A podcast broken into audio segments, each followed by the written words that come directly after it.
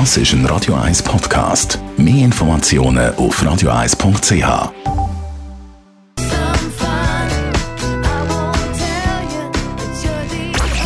Die Sprechstunde auf Radio 1.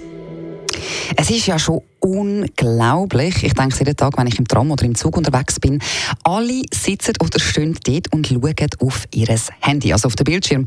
Oder auch ein kleines Kind sieht man ja die ganze Zeit auf so Tablets umspielen. Das kann ja nicht gut sein für die Augen. Dr. Merlin Guggenheim, was weiß man da über die Folgen? Also was passiert? Man weiß grundsätzlich, dass Kurzsichtigkeit zunimmt bei der Menschheit und zwar rasant, vor allem bei den Kindern. Man hat früher noch gewusst, dass das ein bisschen abhängig ist von familiären Ursachen, aber auch vom Bildungsniveau. Und heute weiß man, dass je mehr man schafft in einem kurzen Abstand, so 30 cm, und dort hat man das Smartphone und das Tablet halt häufig, dass das zu Kurzsichtigkeit führen kann.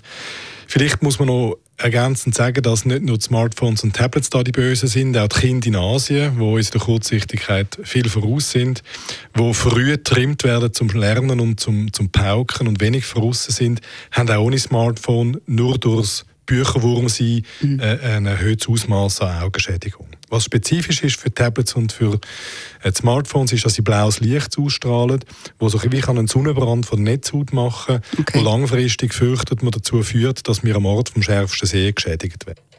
Ab wann kann man dann sagen, wird das problematisch?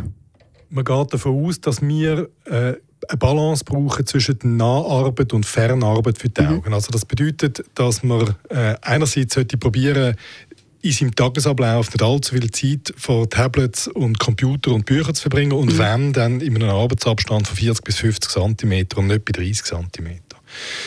Man sollte schauen, vor allem, dass die Kinder häufig vorausgehen und andere Sachen machen, als tatsächlich nur in die, in die Sachen starren. Und dann gibt es Blaulichtfilter oder Blaulichtbrüllen, die zumindest mhm. in, der, in der Nacht und am Abend, wenn man im Bett liegt und noch die Geräte braucht, sollten verwendet werden, um nicht zu schonen. Okay, aber wenn wir jetzt nochmal spezifisch auf die Kinderaugen eingehen, was ist denn da genau das Problem? Also warum, warum ist es so schädlich? Ja, das Auge ist wahnsinnig clever und das Auge kann sich anpassen an, an, die, an die Bedingungen. Das mhm. bedeutet also, dass wir geboren werden leicht weitsichtig und das Auge dann lernt, sich im Wachstum auf das einzustellen, was unser hauptsächlicher Arbeitsabstand okay. ist. Und wenn der von kleinsten Kindsbein an 30 cm ist mit einem Tablet oder einem iPhone, dann wird man mit einer gewissen Wahrscheinlichkeit einfach kurzsichtig, weil man nicht mehr kann aufs, auf, auf, auf die Ferne adaptieren kann. Und das ist ein wichtiger Grund, wo man schauen sollte, dass Kinder nicht zu viel an diesen Geräten sind und häufig vorausgehen.